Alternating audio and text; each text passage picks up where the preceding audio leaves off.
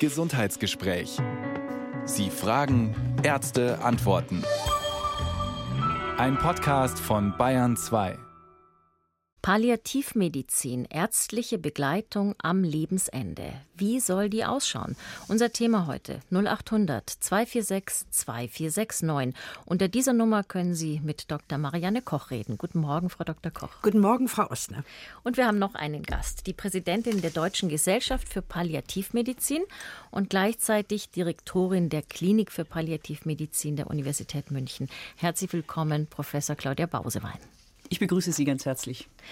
Frau Dr. Koch, Sie sind ja Ärztin mit ganz großer Leidenschaft, wollten nie was anderes werden eigentlich. ja. Und als Präsidentin der Deutschen Schmerzliga, da haben Sie sehr viele Jahre dafür gekämpft, dass die Palliativmedizin überhaupt Teil der Ausbildung in der Medizin wird. Aber hätten Sie sich vorstellen können, selbst in die Palliativmedizin zu gehen, die ja nicht heilt, sondern nur lindert, in Anführungszeichen nur?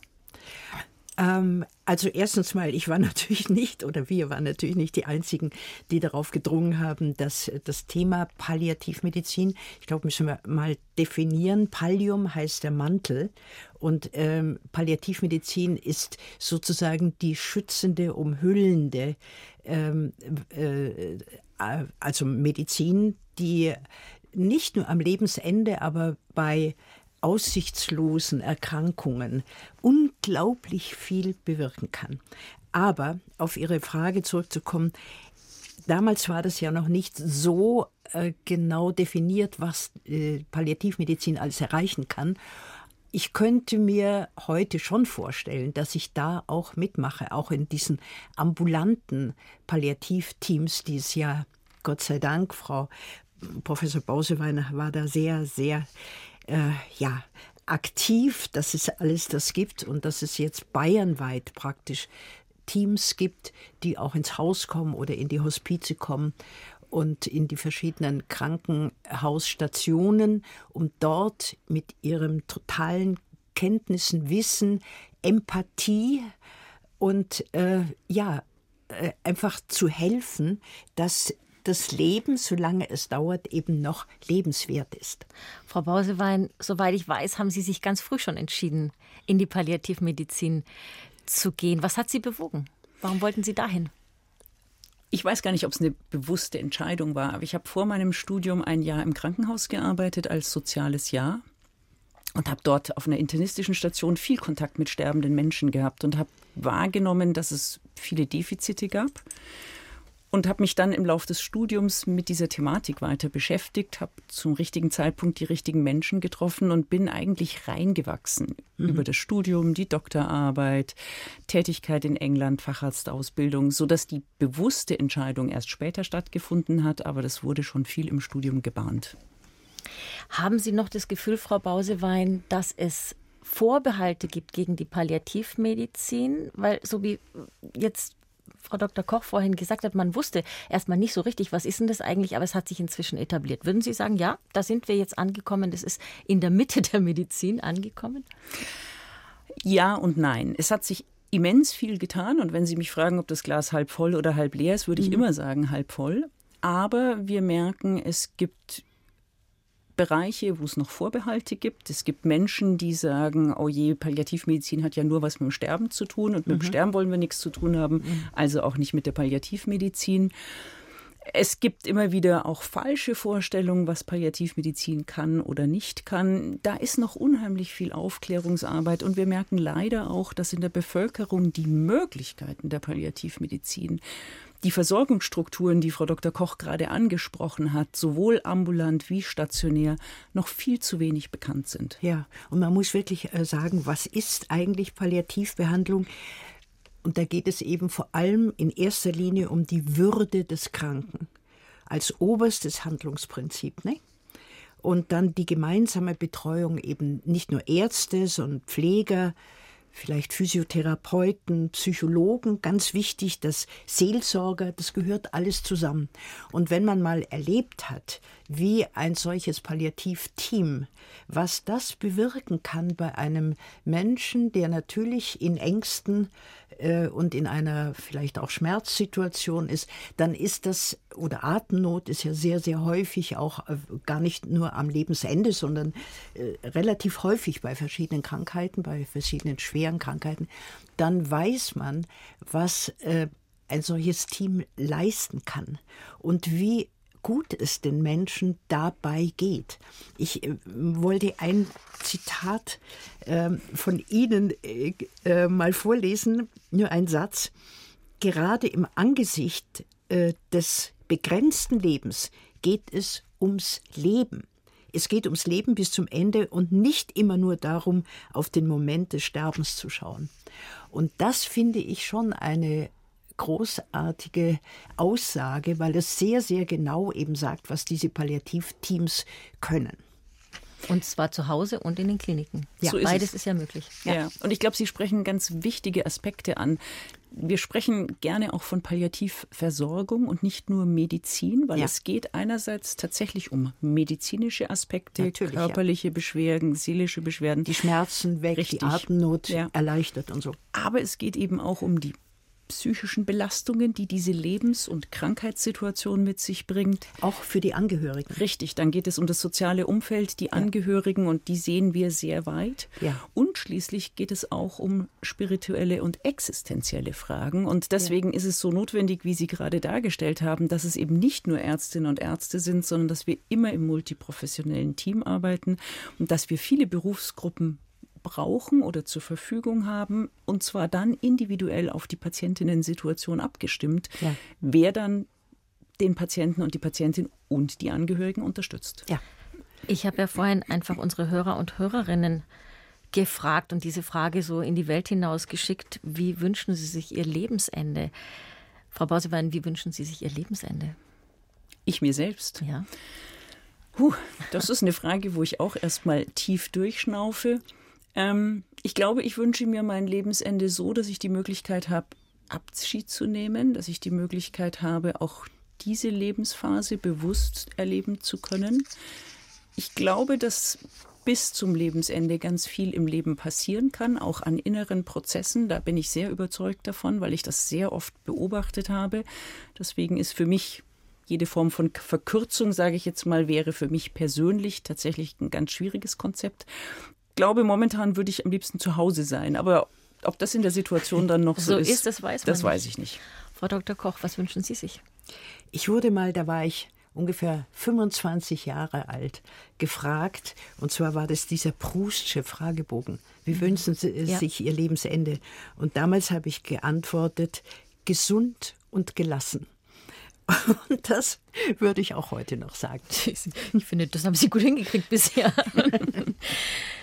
Das Lebensende ist unser Thema heute im Gesundheitsgespräch. Wie kann Palliativmedizin oder Palliativversorgung, wie Frau Professor Bausewein es gerade formuliert hat, auf diesem Weg begleiten?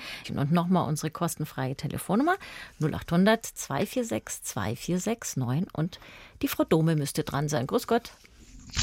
Hallo? Ja, grüß Gott, ich bin da. Ja, ja. Sie sind da. Schön, Frau ja. Grumme. Bitte schön.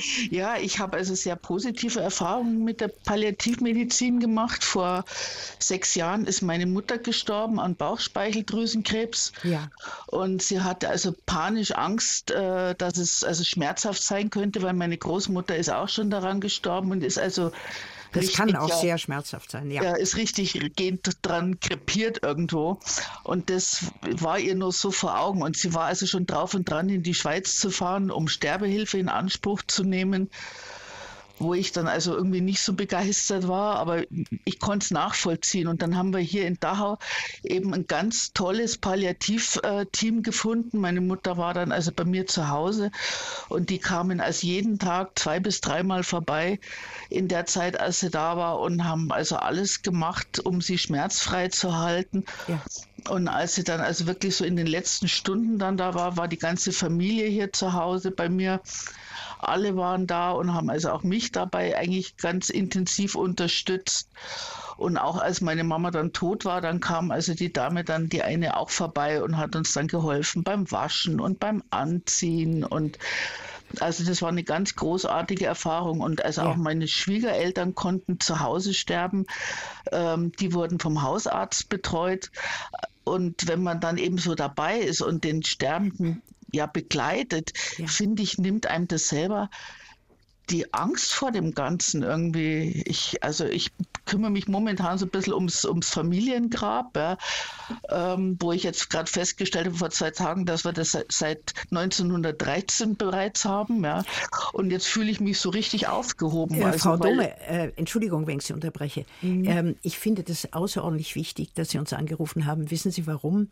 Weil Sie offensichtlich eben die Erfahrung gemacht haben, dass diese ganzen Ängste, die ja sowohl für den den oder die Betroffene, die, der es schlecht geht, aber eben auch die Angehörigen, dass diese Ängste auch durch diese professionelle Begleitung sehr, sehr stark zurückgedrängt werden. Und dass man eher das Gefühl hat, dass das Sterben, was eben jetzt äh, geschehen wird, dass es eben ein Teil des Lebens ist und ähm, dass es keine solche Katastrophe ist, wie viele Menschen das immer noch empfinden. Und ich würde da gern, weil Frau Dumme, Sie haben das gerade so gesagt, ja, die kamen und haben sich um alles gekümmert. Frau Bausewein, können wir das noch mal ein bisschen zusammenstellen? Also was gehört denn da alles dazu? Die Schmerzlinderung ist ein elementarer Bestandteil. Richtig, die Schmerzlinderung, aber die Menschen leiden oft auch unter anderen Beschwerden als Schmerzen, sei es die angesprochene Atemnot, Erbrechen, Schlaflosigkeit, Ängste, Sorgen, Depressionen. Da gibt es ganz viel. Das heißt, wir haben immer diesen ganzheitlichen Blick.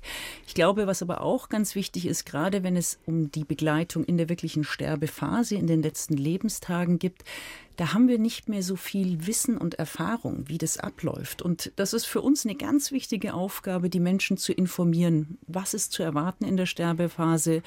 Was wird möglicherweise an Problemen auftauchen. Würden Sie das auch mit den Kranken diskutieren oder mit den Angehörigen? Ich mache das tatsächlich so, dass ich im Gespräch mit den Patientinnen, wenn ich frage, gibt es Sorgen oder Ängste, und dann kommt zum Beispiel die Frage, ja, ich habe so Angst, wie das werden wird am Lebensende in der Sterbephase, dann frage ich zurück, ob wir darüber sprechen sollen, wie unsere Erfahrung ist und versuche das dann zu erklären. Ich sage immer dazu, ich kann es im Einzelfall nicht vorhersehen, ja. aber wir haben doch sehr viel Erfahrung, wie eine Sterbephase abläuft. Es, es gibt ja auch diese palliative Sedierung, also wo man äh, es sind Patienten praktisch erspart, das Ende ganz bewusst noch mitzuerleben, nicht? Das ist richtig. Wobei am Lebensende meistens die Menschen sowieso in eine Form von Koma rutschen. Ja, ja. Und die palliative Sedierung oder wir nennen es auch gezielte Sedierung für Situationen ist, wenn wir extrem selten mal Schmerzen oder Atemnot oder andere Beschwerden nicht gut lindern können. Ja. Oder wenn die existenzielle Belastung zu groß wird. Das ist sozusagen immer eine Möglichkeit und gehört zum therapeutischen Spektrum dazu, aber ist nicht so häufig notwendig, dass wir wirklich die Menschen so behandeln müssen, dass sie das vom Bewusstsein her nicht mitbekommen. Ja. Aber in der Sterbephase haben wir sowieso immer eine Phase der Schlafens, des Komas. Ja. Das kann Frau, ich auch sagen, ja. ja Wobei meine Mutter sehr, sehr ähm, offen mit dem Tod umgegangen ist. Also die hat sich hingesetzt und sie hatte immer so das Gefühl, ihre Mutter redet mit ihr und die hat dann gesagt, Mama, komm, hol mich ab. Mhm. Ach ja, ja, die ist in Dialog getreten ja. mit ihrer eigenen Mutter. Ähm, da äh, darf ich. Ähm, und das ähm, Komische war, die sind dann beide am gleichen Tag gestorben.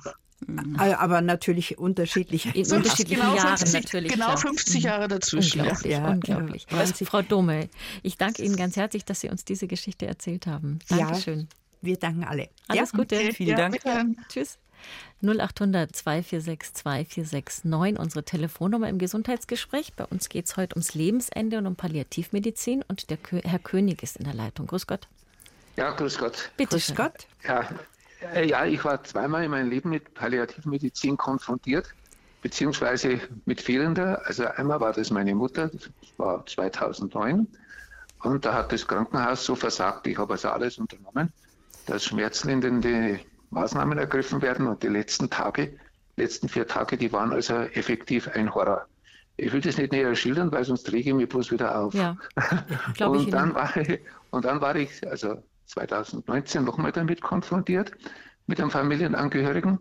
Und der war mit der Behandlung in einem Münchner Krankenhaus, auch im Schwabinger Krankenhaus, kann man ruhig sagen, wenn man jemand lobt, war ja. sehr zufrieden. Also ja. wirklich ehrlich zufrieden. Ich habe dann gefragt, wo machen die alles? Ja, die haben alles, was die Frau Professor gerade gesagt hat, gemacht. Ja. Also auch gegen psychische Ängste, also Ängste und schlecht schlafen und äh, äh, Albträume und so weiter. Das war Herr König, Sie, äh, Sie, äh, das ist äh, total glaubwürdig, was Sie sagen, weil bei dieser ersten Sache, wo Sie sagen, es war horrorhaft, da war eben Palliativmedizin noch nicht wirklich etabliert bei uns. 2009, und das ist 9 ja. lang her, aber sowas wirkt natürlich in dem Menschen unheimlich nach. Natürlich. Ja, ja. Und äh, 19 oder äh, wenn es dann später ist, da ist sehr viel geschehen in dieser Zeit. Und da sind wir sehr, sehr froh darüber. Ich denke, alle Ärzte sind da sehr froh darüber, dass ähm, es sich herausgestellt hat, dass man eben mit den nötigen Kenntnissen und mit der nötigen Empathie, mit diesem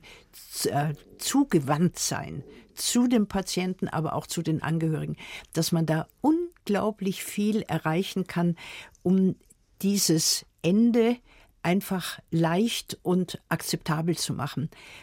Äh, ja. Sie sind ja wohl auch so gegangen. Ja, ja, schon, aber es ist dann trotzdem eines gewesen, mein, Br äh, mein Bruder wollte trotzdem äh, einen Suizid haben. Und da war ich dann damit, ja, praktisch, weil ich der Einzige war, der es dann machen, eigentlich richtig machen kann, beauftragt, da den Kontakt zur Schweiz herzustellen, was natürlich ein völliger Blödsinn war, weil der bürokratische Aufwand da dort so groß ist, also da kann ich wirklich fast in derselben Zeit ein Haus bauen. Und, äh, und das war also untragbar. Und äh, er ist dann aber gestorben und äh, also da war er nicht mehr transportfähig, hätte, hätte man sowieso nicht mehr hinbringen können. Aber ich wollte nur sagen, ich war sehr zu, er war zufrieden, wir waren auch zufrieden. Aber ich bin eigentlich der Meinung, dass sich viele Leute oft, dass der Wille des, der Patienten oft nicht berücksichtigt wird ausreichend, dass der Suizidwunsch, äh, Suizidwunsch erfüllt wird. Mhm. Denn äh, manche haben, wollen einfach nicht mehr ja. leben. Ja. Frau Bausewein, diskutieren Sie darüber in der Klinik, wenn jetzt jemand kommt und sagt, Frau Bausewein, ich verstehe, ja. was Sie mir anbieten können als Palliativmedizinerin, ja. aber mein Weg ist ein anderer. Diskutieren Sie dann mit den Leuten drüber? Also wir sprechen ganz offen darüber und das hat sich auch in den letzten Jahren noch mal deutlich verändert. Ja, wie ist die rechtliche Situation? Also die rechtliche Situation ist so, dass für eine Suizidhilfe sozusagen. Richtig, wir haben mit dem Bundesverfassungsgerichtsurteil von 2020 die Möglichkeit, dass Menschen, die sich suizidieren wollen, die sich selbst töten wollen, dazu die Hilfe von Dritten in Anspruch nehmen. Das war in Deutschland immer schon rechtlich erlaubt, seit 1870 aber durch ein Gesetz, den Paragraph 217 im Strafgesetzbuch 2015 dann verboten worden und zwar die sogenannte geschäftsmäßige Suizidhilfe. Mhm. Also das wenn hat, Leute, die nichts anderes tun, als sich darum Wobei es bedeutet nicht Geld verdienen, sondern es bedeutet, bedeutet wiederholt. Nicht, es bedeutet wiederholt und wiederholt kann ja schon das zweite, dritte Mal sein. Und es war auch die Sorge, dass wenn man selbst nur spricht über diese Thematik, dass das schon als Suizidhilfe interpretiert wird. Also als Ärztin ist man dann sehr vorsichtig. Richtig, aber das hat das Bundesverfassungsgerichtsurteil mhm. 2020 eben geklärt, dass dieses Verbot aufgehoben wurde, sodass wir jetzt in Deutschland tatsächlich die liberalste Lösung weltweit haben oder Situation. Und die bedeutet? Dass jeder die Möglichkeit hat, Suizidhilfe in Anspruch zu nehmen. Und die Besonderheit in Deutschland ist, dass es nicht beschränkt ist auf Lebensende oder fortgeschrittene Erkrankung, sondern eigentlich in jeder Lebenssituation möglich ist. Und das wirft natürlich sehr viele Fragen auf ja. in Bezug auf Suizidprävention, wenn Menschen in akuten Krisen sind. Eine schwere Depression zum Beispiel richtig, oder so etwas, richtig, genau. die man anders behandeln könnte und zwar sehr gut behandeln richtig, könnte. Richtig. Also auch sehr spannend, dass der Bundestag bei der Abstimmung über neue Gesetze sich nicht einigen konnte auf einen Gesetzesentwurf, aber sich darauf geeinigt hat, dass es ein Suizidpräventionsgesetz geben soll. Wäre das als Palliativmedizinerin in Ihrem Sinne? Absolut, weil auch Hospiz- und Palliativversorgung erstmal eine suizidpräventive Maßnahme ist. Und wir sprechen gleich nochmal drüber, wie wir dann tatsächlich damit umgehen. Ähm, aber natürlich Suizidprävention viel breiter gesehen werden muss. Und wir in Deutschland tatsächlich das Dilemma haben, dass wir zwar relativ gute Strukturen der Suizidprävention haben, die sind aber nicht dauerhaft und auskömmlich finanziert. Das heißt, da ist viel ehrenamtliches Engagement von hochprofessionellen Leuten. Da gibt es Projektförderungen, aber zum Beispiel für das Nationale Suizidpräventionsprogramm oder ein Programm, das heißt U25. Aber die wissen nicht, ob sie im Frühjahr 24 ihre Mitarbeitenden weiter anstellen können, weil die Finanzierung ausläuft. Ja. Und das muss dauerhaft natürlich Geregelt finanziert werden. Wie machen Sie das jetzt? Sie wollten erzählen, wie, äh, wie Sie es als Palliativmedizinerin machen, wenn so ein, äh, eine Bitte an Sie herangetragen wird. Richtig. Wir haben sicher durch das Bundesverfassungsgerichtsurteil auch gelernt, dass wir proaktiver mit diesem Thema umgehen müssen. Das heißt, wenn Menschen das äußern, dass sie nicht mehr leben möchten, und deswegen nennen wir diese Suizidwünsche erstmal auch Todeswünsche, weil sie viel breiter sein können. Es kann ja sein, dass jemand sagt, mein Gott, lassen Sie mich doch sterben, ich will nicht mehr. Mhm. Oder ich mache die Chemo nicht mehr, weil ich möchte keine lebensverlängernde Maßnahme. Oder ich möchte nicht auf die Intensivstation, weil ich das alles nicht tue. Oder eben, geben Sie mir was? Mhm und helfen ist Sie mir beim Suizid. Unterschied, nicht? Ja. Also das nicht mehr weitere Maßnahmen zur Lebensverlängerung, das ist selbstverständlich, das wird akzeptiert. Wenn das der deutliche Wunsch Richtig. noch in einem guten Zustand geäußerte Wunsch eines Kranken ist, nicht? Aber eben und mit diesen anderen ähm, Genau, also das sozusagen, und das kann auch so weit gehen, dass jemand sagt, geben Sie mir doch eine Spritze, dass es vorbei ist. Was diese Menschen erstmal und primär ausdrücken, ist, dass ihre Situation im Leben so ist, dass sie dieses Leben so nicht mehr leben möchten oder können. Das heißt, es ist ein Ausdruck einer großen Not. Und für uns ist es ganz wichtig, als erstes zu verstehen, was bringt die Menschen dazu, in diese Notlage zu kommen, zu verstehen, wo gibt es Möglichkeiten und Ansätze, sie zu unterstützen. Und wir erleben, dass durch Hospiz- und Palliativversorgung sehr, sehr viele, ich würde sagen weit über 90 Prozent dieser Anfragen deutlich in den Hintergrund treten. Das heißt nicht, dass die komplett verschwinden, aber dass Menschen merken, Mensch, mein Leben kriegt doch noch mal einen lebenswerten mhm. Charakter oder die Schmerzen sind leichter und dann sieht die Welt anders aus. Und wir merken aber auch, dass es in sehr wenigen Fällen trotz Palliativversorgung Situationen gibt, wo dieser Suizidwunsch auch bestehen bleibt. Und die Möglichkeit ist da. Herr König, hätten Sie sich so das Gespräch gewünscht für Ihren Bruder? Ja, das ist sehr gut, ja. Äh, ich wollte bloß ein Wort dazu sagen. Also ich bin der Meinung, dass solange jemand also äh, keine unerträglichen Schmerzen hat, also gut behandelt wird, dass der Suizidwunsch relativ gering ist.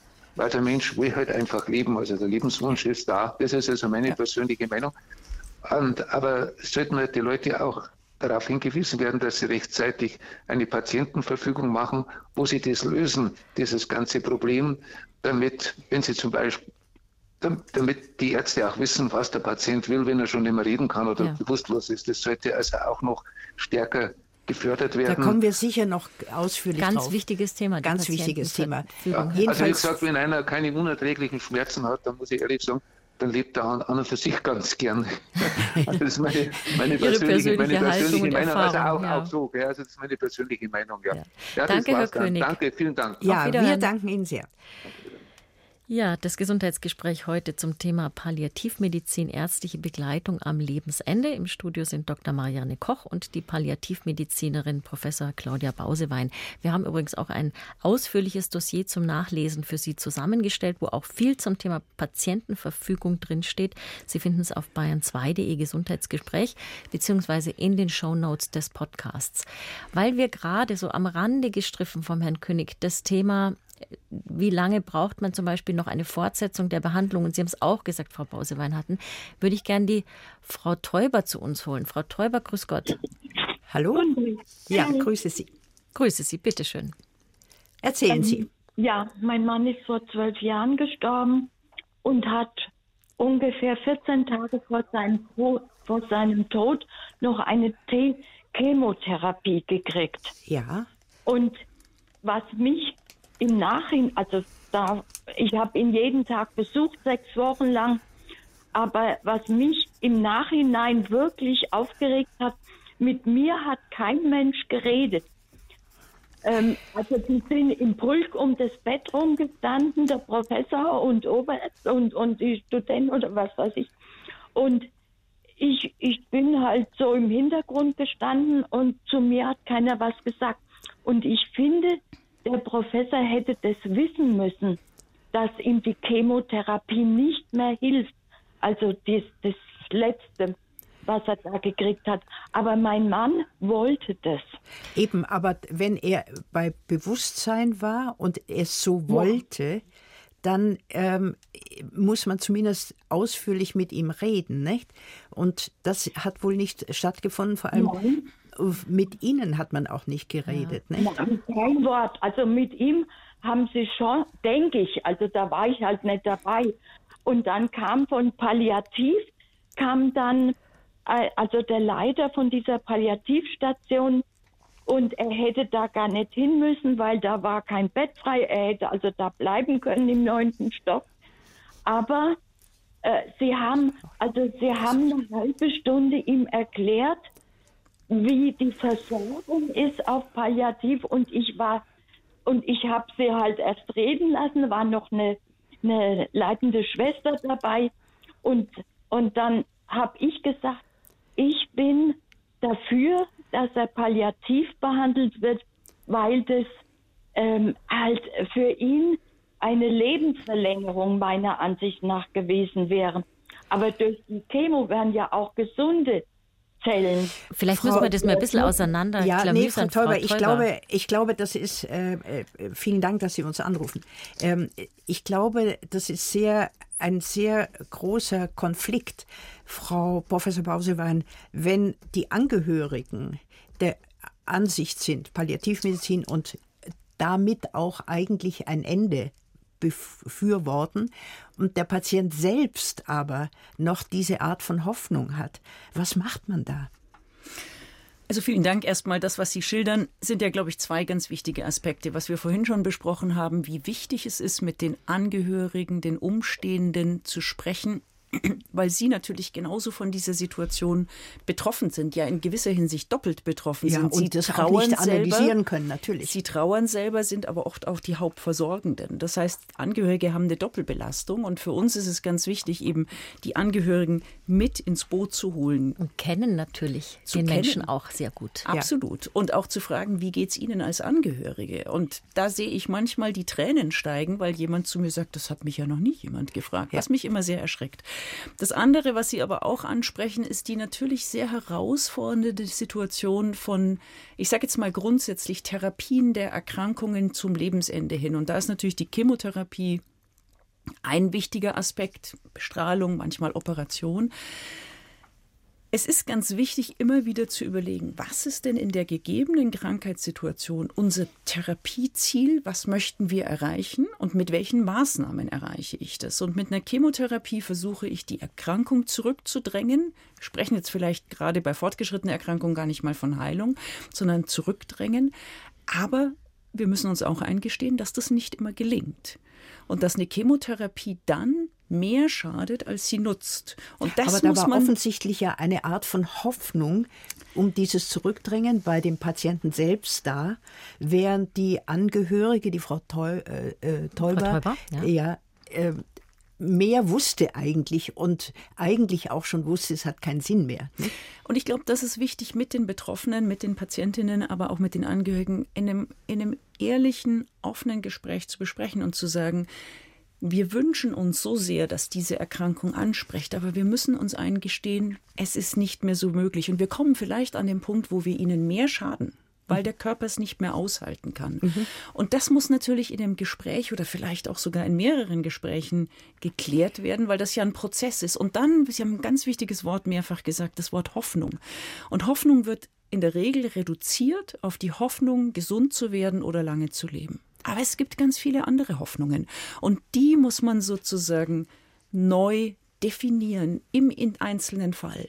Die Hoffnung, noch zu Hause zu sein, die Hoffnung, möglichst Zeit mit den Ange viel Zeit mit den Angehörigen, die Hoffnung, möglichst wenig Schmerzen zu haben. Und am Schluss kann es auch die Hoffnung sein, friedlich zu versterben. Wir haben Hoffnungen bis zum Lebensende. Und die müssen wir neu definieren. Frau Teuber, wie, ähm, wie jetzt haben wir da, äh, ohne Sie einzubeziehen, miteinander geredet. Wie äh, geht es Ihnen denn jetzt? Ach, mir geht es sehr gut. Ich habe das verarbeitet. Aber ich habe noch einen Punkt, den ich anführen möchte. Ich habe dann ähm, zwei Tage bevor mein Mann gestorben ist, habe ich ihn noch nach Hause geholt. Und dann habe ich auch noch vorher im Krankenhaus den medizinischen Dienst bestellt, weil er, er war sehr groß und, das, und er konnte sich ja nicht mehr gut bewegen. Und dann hat der medizinische Dienst gemeint, naja, es wäre vielleicht Stufe 2 und am nächsten Tag ist er gestorben. Also das Unverständlich natürlich in der Situation, gell? Ja, das ja. fand ich dann schon auch ein Hammer, wie ja. viel Einsicht. Ähm, aber der hatte ja die ganzen Papiere vor Augen. Mhm. Also, also, also Frau Täube, was Sie da ansprechen, ich bin Ihnen sehr dankbar, dass Sie uns jetzt angerufen haben und uns das erzählt haben, denn Sie sind jetzt stellvertretend für ganz viele Anrufer und Anruferinnen, die ich sehen kann hier, die genau diese zwei Punkte haben, dass man eben zu viel Behandlung noch am Ende des Lebens bekommt. Das ist offenbar eine Erfahrung, Frau Bausewein, die viele Angehörige in den letzten Lebenswochen zum Beispiel auch ihrer ihrer Versterbenden gemacht haben, dass da das noch gemacht wird und die Untersuchungen noch eine Darmspiegelung. Wir haben einmal, da steht Beinamputation. Also das ganz, ganz Das ist auch viel. eine Art von Hilflosigkeit ja. der, der Ärzte, weil natürlich bei uns alles ist, wir wollen, dass der Patient gesund wird und wenn das nicht möglich ist, dann wollen wir wenigstens, dass er ein vernünftiges, längeres Leben hat und so. Ja. Nicht? Also da sind die Ärzte Schwierig. auch sehr im Konflikt. Aber Frau Bause, wenn Sie möchten. Ich möchte zu dem, was Frau Träuber gesagt hat, sind mir noch zwei Aspekte gekommen kommen. Das eine ist, dass Palliativversorgung ja nicht ein Entweder-Oder ist. Also es ist nicht Chemotherapie und onkologische Behandlung oder, sondern wir haben in den letzten Jahren, Jahrzehnten Konzepte entwickelt, wo wir auch gemeinsam arbeiten können. Die Chemotherapie wird zwar nicht auf der Palliativstation gemacht, aber das Palliativteam kann zu den Patienten in die Onkologie kommen. Und das ist mein zweiter Aspekt. Die Palliativmedizin viel früher einzubeziehen. Lieber zu früh als zu spät. Das, was Frau Teuber gerade besprochen hat, ist, dass dann kurz vor dem Lebensende sie dann letztlich selber organisieren muss, wie geht die Betreuung zu Hause. Das können wir von palliativmedizinischer Seite vorausschauend planen, dass es dann auch entsprechende Unterstützung gibt. Also da würde ich sehr dafür werben. Und die Ängste sind groß, weil Palliativmedizin heißt sterben und je länger ich warte, desto näher komme ich ans Sterben und dann wird es eine selbsterfüllende Prophezeiung. Ehrlich gesagt, die Palliativstationen, auf denen ich bisher war, und es waren schon einige, die haben eine sehr angenehme, entspannte und freundliche, manchmal sogar lustige Atmosphäre. Steckt da ein Konzept dahinter, Frau Pausemann, weil es fast überall so ist? Ich glaube nicht lustig, sondern ich würde fröhlich naja, sagen. Okay. Und ich glaube, und ich glaube, also man darf Spaß haben, das meine ich dann. Ja, auch, und ja. wir haben viel Humor. Es gibt Humor ist ganz wichtig. Wir lachen oft auch mit, mit den Patienten, aber es gibt sehr ernste Gespräche. Aber es ist eine ähm, sehr auf die, auf die Betroffenen hin fokussierte Art der Betreuung. Es ist eine wohnlichere Atmosphäre, das macht es leichter vielleicht als im Krankenhaus. Ähm, aber und es geht nicht nur um ernste Themen und Lebensende, so haben Sie es ja im Zitat auch gesagt, sondern es geht uns darum, für die Zeit, was die bleibt, was ist Ihnen als Betroffener, als Patient und Patientin wichtig und wo können wir Sie unterstützen, das zu ermöglichen? Ja. Ich sage jetzt erstmal Danke bei der Frau Teuber 0800 246 2469 und würde gern die Frau Wels zu uns holen. Grüß Gott. Hallo. Grüß Sie, Grüß Kerstin Belz. Grüße Sie, hallo. Erzählen Sie. Ich ähm, hab, war jetzt gerade auch mit einem Verlust meiner lieben Schwiegermutter konfrontiert. Ich habe schon viele verloren und ich bin generell im Bereich Aromapflege, Aromatherapie unterwegs. Und das Thema Palliativ hängt mir sehr am Herzen. Also ich wüsste ganz gerne, was brauche ich für Voraussetzungen, um in einem so einem Team mit dabei sein zu können. Ah, Ah, Dank. Sie, Sie fragen jetzt sozusagen, wie Sie mitarbeiten können. Ja. Also das eine ist Aromatherapie und Aromapflege ist etwas, was unsere Pflegenden tatsächlich sehr gerne nutzen als unterstützende Maßnahme zur Entspannung, für eine Einreibung. Bei übel riechenden Wunden. Frau Wels, Sie können mich da wahrscheinlich jetzt ewig ergänzen. Aber was braucht man, um in der Palliativversorgung mitzuarbeiten? Man braucht erstmal einen Gesundheitsberuf, sage ich jetzt mal, oder im Gesundheitswesen, mhm. also Medizin, Pflege, soziale Arbeit, Psychologie, wie auch immer. Und dann ist es so, dass die Mitarbeitenden entweder vorher oder im Lauf ihrer Tätigkeit bei uns dann eine Zusatzqualifikation erwerben, dass sie Kurse machen in Palliativversorgung zu spezifischen Themen, um sich weiter zu qualifizieren, weil es braucht schon einiges an Kenntnissen, an Wissen, aber auch an Haltung, um diese Art der Versorgung machen zu können. Und ich würde an der Stelle gern die Frau Weichel dazu nehmen, denn Frau ja. Weichel, Sie sind da engagiert gewesen und haben in dem Bereich gearbeitet, oder? Ja. Grüß Gott. Grüß Gott, ich war Koordinatorin und Leiterin eines ambulanten Hospizdienstes. Ja. Und ich möchte auf dieses Angebot hinweisen, weil ich glaube, dass das noch zusätzlich sehr unterstützend ist für Patienten und ihr versorgendes Umfeld, Familien oder das versorgende Umfeld. Äh, können Sie ganz kurz sagen, Hospizdienst, was bedeutet das? Ambulante Hospizdienste.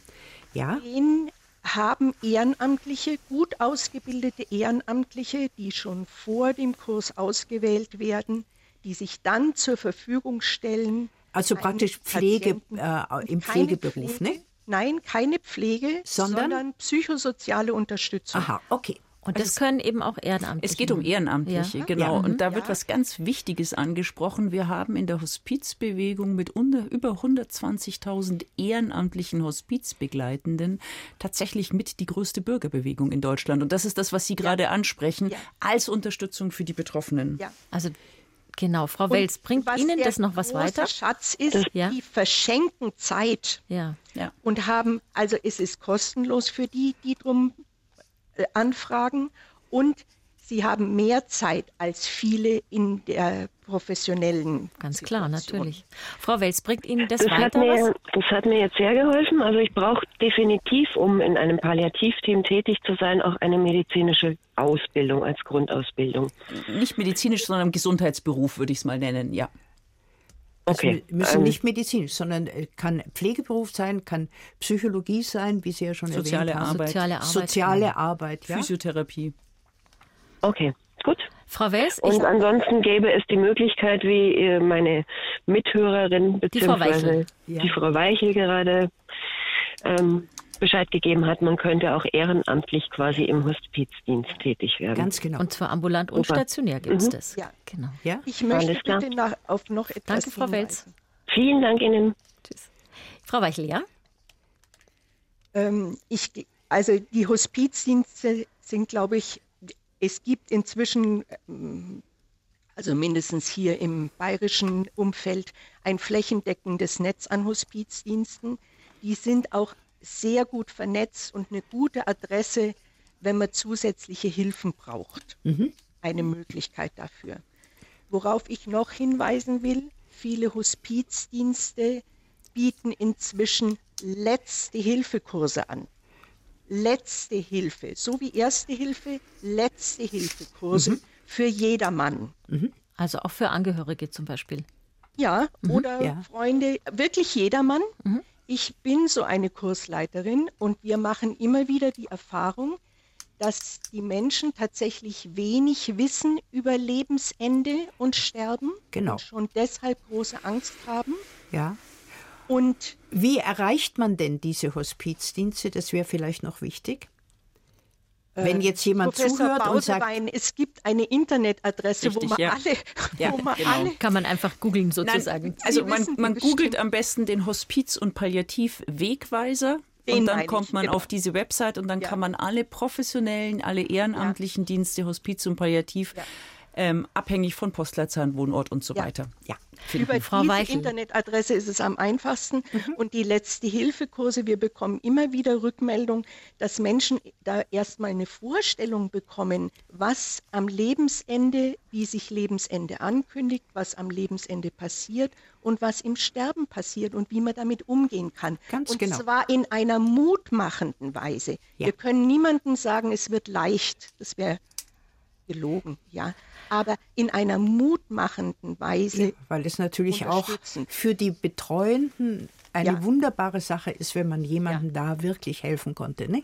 Und wenn denen gut geholfen ist im Umfeld, dann kommen die auch nach dem Versterben des Patienten besser zurecht. Ja. Viel schlimmer ist es, hätte ich doch und wäre ich doch und Klar, die Vorwürfe, ne? übersehen. Frau Weichel, vielen, vielen Dank für Ihren Anruf. Und toll, dass Sie diese Arbeit machen. Ja. Dankeschön. Gerne. Auf Wiederhören, Frau Weichel. Wiederhören. Ich würde jetzt gern die Frau Ulbrich zu uns holen. Frau Ulbrich, grüß Gott. Ja, grüß Gott. Hallo. Grüß Gott. Hallo. Hallo.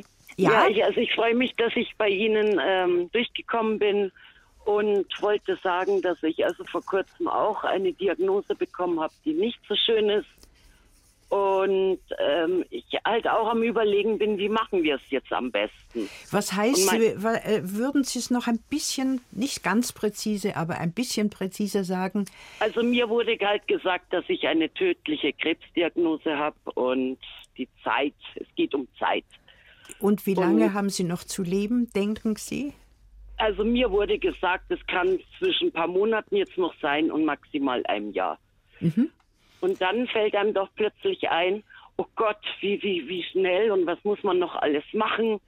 Ich finde, es darf ich Ihnen, Frau Ulbricht, darf ich Ihnen sagen, es ist ganz toll, wie Sie damit umzugehen scheinen. Das äh, freut uns natürlich sehr, weil Sie da wach sind und jetzt einfach sagen, so, was kann ich noch machen, was soll ich machen, damit alles gut läuft, ja? Genau, so. genau. Frau Dr. Koch, gern mit Ihnen rede ich gerade. Ja. ja. Ich höre Ihre Stimme. Ich kenne, ich, ich, ich war mal bei Ihnen in der Praxis als ganz junges Mädchen. ja. Und das habe ich vorher gerade mal gesagt. Das ist irgendwie, ja. Aber ich habe Sie schon immer verehrt. Jetzt reden wir bitte über Sie, nicht über mich. Genau, genau. Nein, das habe ich wollte ich, aber ich wollte es nur mal so noch, weil jetzt ja? Ihre Stimme so gehört habe, weil ich höre Sie ja bloß übers Telefon. Und ähm, Nein, aber es ist wirklich so, also was das Problem eigentlich wo man so äh, entsetzt ist, obwohl ich jetzt auch äh, meine Patentante erst vor kurzem verloren habe und ganz, ganz viele Leute um mich herum in jungen Jahren auch verloren habe, auf einmal kommt dann die Zeit zu kurz vor. Und man sagt, oh Gott, jetzt muss ich das noch machen. Jetzt muss ich das noch machen, jetzt muss ich das noch regeln und, und jetzt muss ich das noch regeln. Ja. Und das macht einen wirklich ganz verrückt im Kopf. Haben Sie denn äh, gute Ärzte und gute ja.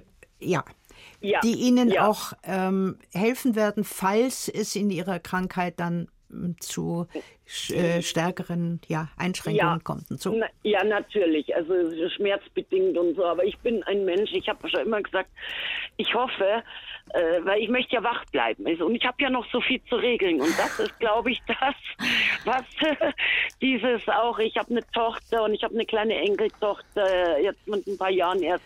Und dann will man das noch regeln und will man das noch machen. Und ja. ein bisschen erleben. Ja. Ich würde gerne da dazwischen Frau Bausewein fragen, so wie Frau Ulbrich das jetzt schildert, sie hat eine Krebsdiagnose bekommen, man weiß nicht, wie lange das noch geht. Ja die Patientenverfügung, die Vorsorgevollmacht, all diese Dinge. Ist jetzt der Zeitpunkt, sich zum, zum, darum zu kümmern?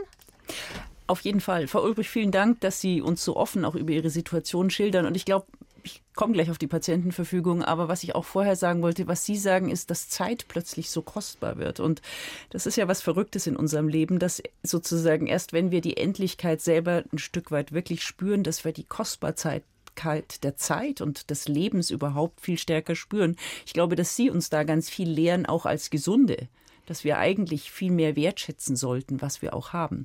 Aber genau. jetzt nochmal zur Frage der Patientinnenverfügung. Ich glaube, gerade wenn man eine schwerere Erkrankung hat, ja. kommen ja. natürlich eher auch so Fragen auf, was genau. soll und darf die Medizin denn tun, um mein Leben zu genau. erhalten? Was ja. möchte ich am Lebensende? Das können Sie als Patientin und Patient natürlich selbst entscheiden. Aber ja. in der Situation, wo man nicht mehr entscheiden kann, und damit müssen wir ja leider auch manchmal rechnen, dass es dazu kommt, ja. ist es extrem wichtig, dass zum Beispiel in einer Patientenverfügung festgelegt wird, eine Vorsorgevollmacht, genau. das heißt, jemand genau. bevollmächtigt genau. wird, der ihr Sprachrohr ist. Das, der Bevollmächtigte soll nicht entscheiden über sie, sondern der soll ihren Willen vertreten. Und dazu braucht es ein Gespräch, idealerweise auch ein Gespräch mit Arzt oder Ärztin, eine Beratung um solche Sachen festzulegen und dann auch schriftlich natürlich ja, festzuhalten. Ja, ganz wichtig, dass es schriftlich festgelegt wird. Ja. Ne? Was mich interessiert. Vollkommen recht. Und das wurde mir auch gesagt. Genau so. Und ja. Sie haben es angegangen. Ich bin es angegangen. Ich musste das natürlich mit meiner Tochter besprechen. Die ist natürlich am Boden zerstört. Ja, äh, äh das Kann ist jetzt, das muss ich ja. die auch noch auffangen. Ja, und das ist alles so. Und die Zeit drängt und ich habe gesagt, wir müssen jetzt einen klaren Kopf bewahren. Die Zeit drängt einfach. Ja. ja. Aber Sie dürfen sich da auch Unterstützung holen, auch im Zweifelsfall für Ihre Tochter Unterstützung holen. Das heißt, Beratung okay. durch einen Hospizverein. Wir haben in München mhm. bei uns eine Palliativambulanz, wo man einfach mal zu einem Beratungsgespräch gehen kann, ja, um ja. sich zu informieren, was gibt es für Unterstützungsangebote, was ist eben mit Auch Patienten. Für die Angehörigen, ja? wir wünschen uns, dass Patientinnen und Angehörige gemeinsam kommen. Gemeinsam kommen, ja. ja. Wann ist denn der Zeitpunkt eigentlich, dass man zum Beispiel so ein ambulantes Palliativteam, Frau Ulbrich, ich nehme an, Sie wären gern daheim, oder? Ja, natürlich. Ja, ja wann man ja, das so, so, organisiert und anfordert, wann gibt es da einen so. Zeitpunkt? Also der Zeitpunkt hängt natürlich sehr von der individuellen Situation der Betroffenen ab. Letztlich ist ja die grundsätzliche Begleitung auch bei schwerer Erkrankung erstmal Aufgabe des Hausarztes und der Hausärztin und dann natürlich der Krankenhausärzte. Aber immer dann, wenn Schmerzen, andere Probleme schwieriger werden, wenn die Familie sehr belastet ist, wenn es Umstände genau. gibt, wo man sagt, man braucht noch ein Mehr an Kompetenz und Wissen, aber auch an mehr an Verfügbarkeit, weil diese Palliativteams zum Beispiel im ambulanten Bereich sind ja 24 Stunden, sieben Tage in der Woche verfügbar. Das heißt, wir können jetzt nicht jeden und jede und können nicht sozusagen und wollen auch gar nicht die Hausärzte ersetzen. Die sind ja da ganz wichtig, weil die den Patienten und die Patientin extrem ja. gut kennen über lange Zeit. Aber dann als Unterstützung, wenn ein Hausarzt in der Regel betreut vier oder fünf solcher Menschen im, Lebens, im, im, im, im Jahr. Mhm. Das heißt, ja. da ist oft auch nicht so viel Erfahrung und Kompetenz da. Das kann man ganz wertneutral das ist sagen. Eben so, ganz genau, das, wie Sie jetzt gesagt haben, das ist genau, das ist, das ist halt so. Aber Sie könnten natürlich jetzt schon eine Art von Kontakt zu einem solchen Palliativteam oder, oder, sich informieren, wo sind zum Beispiel die Möglichkeiten, sagen, wer ist in meinem Umfeld. Sagen, ja. äh, äh, ich habe ein wunderbares Jahr noch vor mir, aber was soll ich tun, wenn? Ja? Was mich noch interessieren würde, Frau Ulbrich, wenn Sie sagen, plötzlich ja. wird die Zeit zu knapp und ich habe so viele ja. Dinge noch vor. Ja. Setzt man Prioritäten und überlegt, Mensch, was ist eigentlich das Wichtigste? Ich bin gerade, genau, wie, weil, weil Sie das sagen, ich bin gerade am Sammeln. Was ist jetzt eigentlich das Wichtigste? Ja. Und das kam vorher ein paar Mal in den Vorgesprächen auch mit diesem, man kriegt so Existenzangst auf einmal. Also das ist doch total verrückt. Wie, wie kann man denn, wenn man eigentlich weiß, äh, wie kann man denn eine Existenzangst noch kriegen? Also das, das, das war ja vorher auch bei den, äh, die, bei den Vorrednern so, dass man auch, oder von Ihnen irgendwie ein paar Mal eingeworfen, wie kann man denn eigentlich zum Schluss noch so Existenzangst bekommen? Das ist doch irgendwie Ich verrückt. denke, Frau Olbricht, was Sie äh, als, als, ich weiß, wir sind gleich zu Ende mit der Sendung, äh, was ja. Sie tun sollten, ist ja. mit Ihrer Tochter ja. wunderbare lange Gespräche suchen. Auch wenn ja. die Tochter jetzt in Panik ist, aber ja, die muss verstehen, leider. dass sie ähm, ein Team sind. Und dass äh, alles das, was Sie jetzt an Ängsten, Existenzängsten oder an sonstigen Dingen haben, dass Sie das nicht die Tochter verschonen, sondern liebevoll einbeziehen, damit sie nicht allein sind und die Tochter ja. nicht allein ist mit ihrer Angst und mit ihren ja, genau, genau. Frau Bausewein möchte gerne noch was dazu sagen. Frau Ulbrich, ich bin nur, ich möchte Sie eigentlich ermuntern. Ich glaube, das, was Sie erleben, ist ganz normal, weil Sie sagen, mein Gott, wie kann ich denn jetzt Existenzangst bekommen? Das die meisten Menschen erleben das. Wir haben vorhin darüber geredet, dass die Menschen eigentlich sehr gerne leben und wir uns mit unserer Endlichkeit viel zu wenig, auch ich mich, viel zu wenig beschäftige. Und wenn sie dann plötzlich spürbar wird, greifbar wird, dann fürchten wir um unsere Existenz. Das ist ganz normal, was Sie erleben. Ähm, da möchte ich Sie auch ermuntern, das auch auszusprechen, aber sich jetzt nicht irgendwie selbst zu schelten und sagen, mein Gott, warum kriege ich denn jetzt Existenzangst? Wir wünschen Ihnen auf jeden Fall, Frau Ulbrich, eine gute Zeit und zwar im besten Sinne und bedanken uns sehr, sehr herzlich für Ihren Anruf. Ja, auch von mir und das war das Gesundheitsgespräch heute zum Thema Palliativmedizin. Zu Gast waren Dr. Marianne Koch und Professor Claudia Bausewein, Direktorin der Klinik für Palliativmedizin der LMU in München. Zum Nachhören gibt es unsere Sendung in der BR Radio App eine Woche lang und überall, wo es Podcasts gibt, natürlich auch länger. Und wenn Sie das Thema grundsätzlich interessiert, heute Nachmittag um 16.05 Uhr ist zu Gast bei Norbert Johr in 1 zu 1 der Talk eine Sterbeamme. Karin Simon, 16.05 Uhr, 1 zu 1 der Talk.